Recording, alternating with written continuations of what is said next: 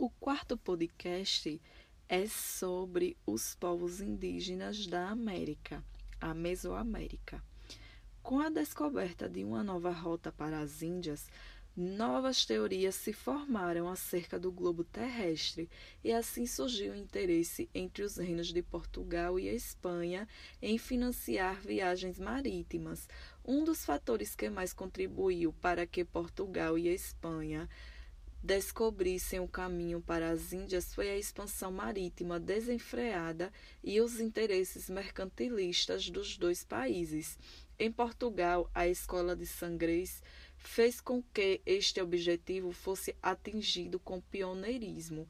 Além de Sangrês, havia o estímulo do governo português para que toda a atenção dos navegadores se voltasse ao periplo africano ou seja, a viagem contornando a costa da África, que acabaria resultando no caminho para as Índias, as especiarias eram desde sempre consideradas o ouro das Índias. A canela, o gengibre, o cravo, a pimenta e o açafrão eram produtos difíceis de obter, pelos quais se esperavam caravanas e mercadores experientes vindos do Oriente. Eduardo Galeano relata em seu livro As Veias Abertas da América Latina a seguinte passagem. Na Idade Média, uma bolsa de pimenta valia mais do que a vida de um homem, mas o ouro e a prata eram chaves que o Renascimento usava para abrir as portas do paraíso no céu e as portas do mercantilismo capitalistas na terra, e foi assim que os povos indígenas da América ficaram conhecidos pelo restante do mundo.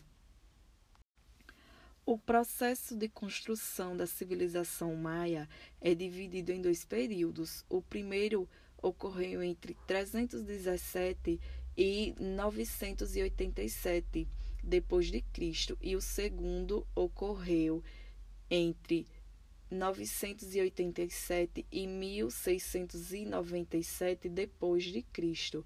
Esta, estas datas são marcadas através dos conhecimentos já existentes sobre a civilização.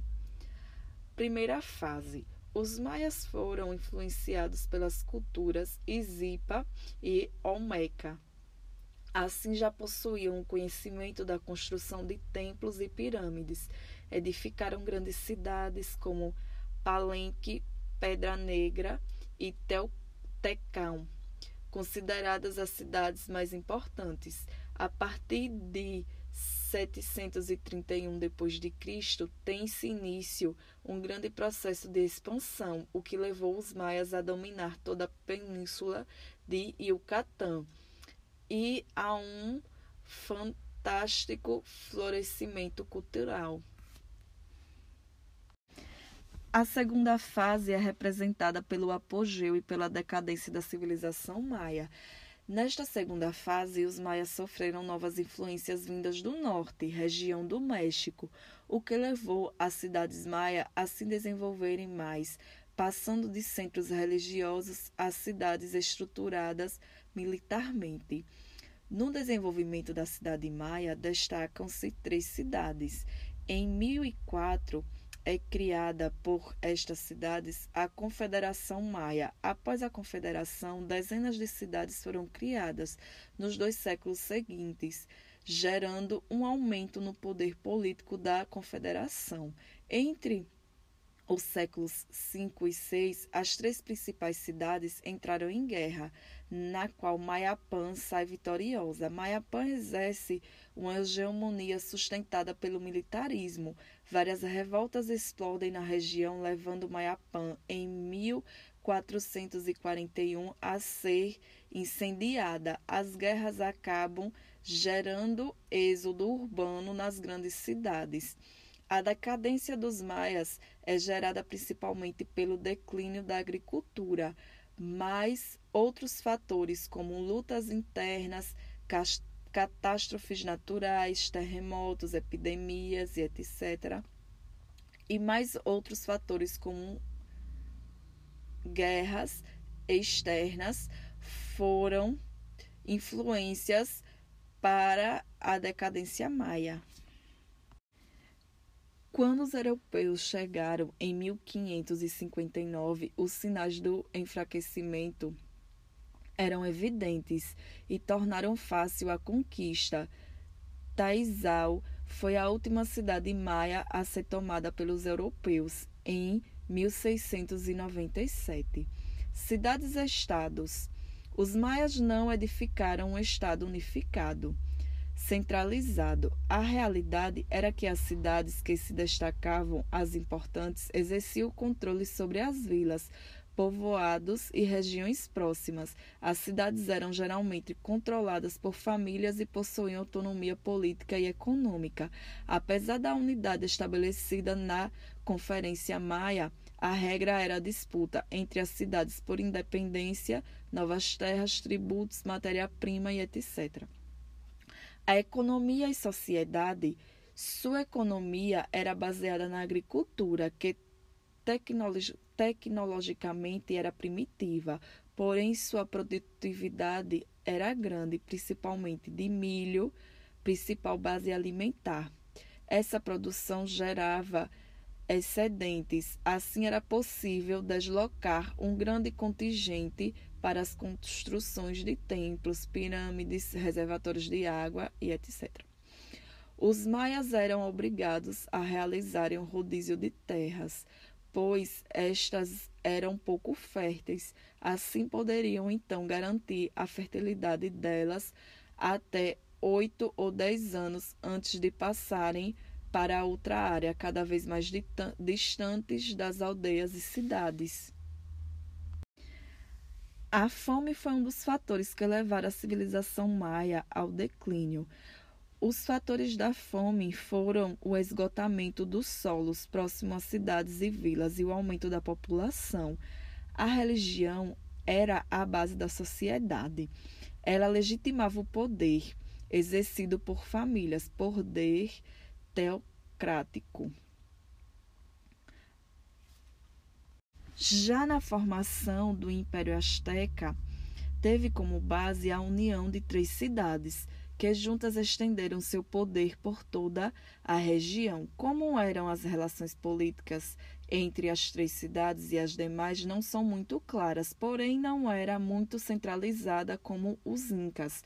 Na Confederação Azteca conviviam comunidades de diferentes culturas, costumes e idiomas, porém a unidade era marcada pela religião, pela centralização militar e pela arrecadação de impostos em Tecnotitã. As províncias da região subordinavam-se aos astecas, de maneira a não apenas pagarem impostos, mas também serem obrigados a fornecerem contingentes militares e a serem submetidos aos tributos da capital. A economia era sustentada justamente pelas regiões dominadas com impostos pagos em mercadorias. Estima-se que Tenochtitlan arrecadava toneladas de milho, cacau, pimenta seca, centenas de litros de mel, milhares de fardos de algodão, manufaturas, textis, cerâmicas, armas, além de animais, aves, perfumes e papéis. A produção agrícola era baseada nos cereais, acima de tudo no milho, que constituía a base alimentar das civilizações pré-colombianas. Sendo a base alimentar destas civilizações, talvez elas não teriam se constituído sem o que possibilitava o crescimento de suas populações. O Império Azteca tem entre 1440 e 1520 o seu apogeu, antes de ser completamente destruído pelos colonizadores com a chegada de Cortés, que após várias incursões em agosto de 1521, o império foi completamente conquistado. Uma das razões da derrota dos astecas foi o poderio militar Outro importante é que os astecas não guerreavam, para matar, mas para submeter os demais povos à sua dominação. Para os espanhóis, a guerra era uma conquista e extermínio. Outro fator pequeno, mais importante, foi a proliferação de doenças. A mais forte foi a epidemia de varíola. Mas o fator realmente decisivo foi a união de alguns povos dominados pelos astecas. Com os espanhóis, esses povos queriam acabar com a hegemonia na região e os espanhóis eram fortes aliados, porém não imaginavam o que aconteceria após a derrota dos astecas e a consolidação da colonização espanhola. A guerra tinha vínculo com aspectos religiosos e econômicos. Não destruíram os inimigos e suas riquezas, pois a ideia era submetê-los ao domínio e desfrutar das riquezas por meio dos impostos. Desta forma, as regiões dominadas pelos astecas mantinham seus costumes, deuses e idiomas. Algumas vezes, os astecas negociavam a redenção de determinada região ou cidade. A posse das terras tinha uma característica muito interessante, pois o Estado detinha a posse de todas as terras e as distribuía aos templos, cidades e bairros. Nas cidades de bairros, as terras tinham um caráter coletivo, pois todos os adultos tinham o direito de cultivar um pedaço da terra para a sobrevivência. No final do império, os sacerdotes, comerciantes e chefes militares se desobrigaram dessa prática, desenvolvendo-se assim uma forma de diferenciação social. Os sacerdotes eram escolhidos por ele em meio à nobreza. Suas funções iam da manutenção dos templos, sacrifícios, adivinhações, curas milagrosas, até feitiçaria e oráculos. As cerimônias eram sua maioria para reverenciar o deus Sol, cujo representante vivo era o Inca. Os sacerdotes também tinham a função de divulgar junto a historiadores os mitos, lendas e histórias sobre o Inca. É importante notar que haviam duas religiões, uma voltada para a nobreza e outra para a população pobre. A integridade do império foi conquistada devido a uma complexa burocracia administrativa e militar. Os cargos eram distribuídos entre a nobreza e chegaram a adquirir caráter hereditário. Havia uma educação e formação militar, assim como os burocratas, esta camada era mantida com os tributos arrecadados. O controle da arrecadação e o poder das cidades e das terras doadas pelo Estado era feito pelos curacas, funcionários do Estado, e seus assistentes espalhados pelo império. Os camponeses cultivavam as terras dos incas e dos curacas e pagavam tributos em forma de mercadoria, em troca recebiam o direito de trabalhar nas terras doadas pelo Estado. Ainda o Estado obrigava-os a trabalhar nas construções de pirâmides caminhos, pontes, canais de irrigação e terraços. Os incas utilizavam o sistema de mita para a extração de minerais.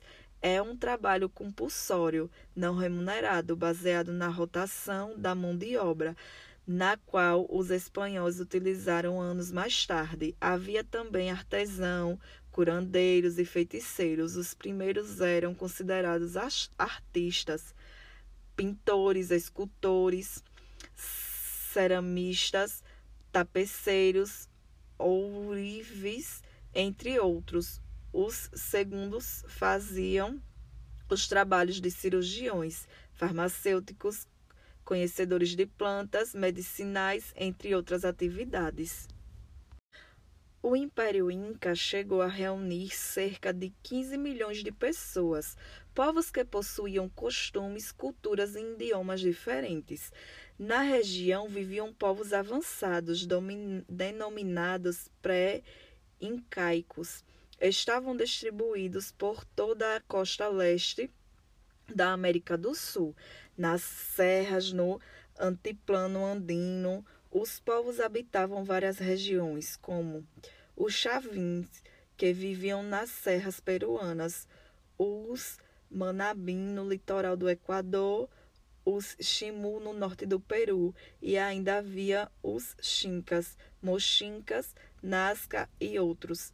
A maioria possuía centros urbanos organizados, templos cerimoniais, agricultura diversificada, milho, batata e outros.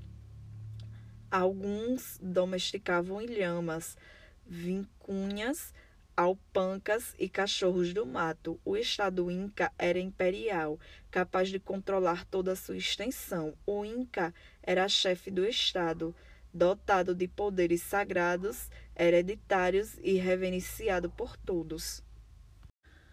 Os escravos eram chamados de anaconas. A palavra é originária das cidades de Ianacum. Em alguns momentos, alguns povos conquistados tornavam-se escravos. Suas funções eram domésticas e não trabalhavam nas plantações e nem nas construções. Os incas utilizavam de censo populacional para controlar o império. Utilizavam o quipo, calculadora manual constituída de cordões coloridos e nós. Nos cálculos matemáticos, os funcionários realizavam o levantamento. O Estado Inca fazia uso do censo com base para planejamentos, pois dava condição de controlar a relação populacional, arrecadação de impostos, a necessidade de mão de obra para determinada obra pública, controle do crescimento demográfico, planejamento de deslocamentos da população para áreas não exploradas, a fim de aliviar a densidade demográfica. A religião era uma mistura de culto à natureza, sol, terra, lua, mar e montanhas, e crenças mágicas. Os maiores templos eram dedicados ao sol, realizavam sacrifícios tanto de animais como de humanos. Devido a um imenso império, foi necessário uma infraestrutura que permitisse a circulação de impostos, funcionários trabalhadores pelo império. Desta forma, foram construídas diversas pontes, estradas ao longo desses caminhos, haviam tambos, construções que abrigavam alimento e água para os viajantes. O idioma quechuan serviu de instrumento unificador. Como não tinha escrita, a cultura era transmitida oralmente, com um conjunto de nós e barbantes coloridos, chamados quipos. Os incas desenvolveram um engenhoso sistema de contabilidade. Na matemática, utilizavam um sistema numérico decimal. Os artesãos eram peritos no trabalho com o ouro, mesmo sem conhecer o torno. Alcançaram um bom domínio da cerâmica. Seus vasos tinham complicadas formas geométricas e de animais, ou uma combinação de ambas.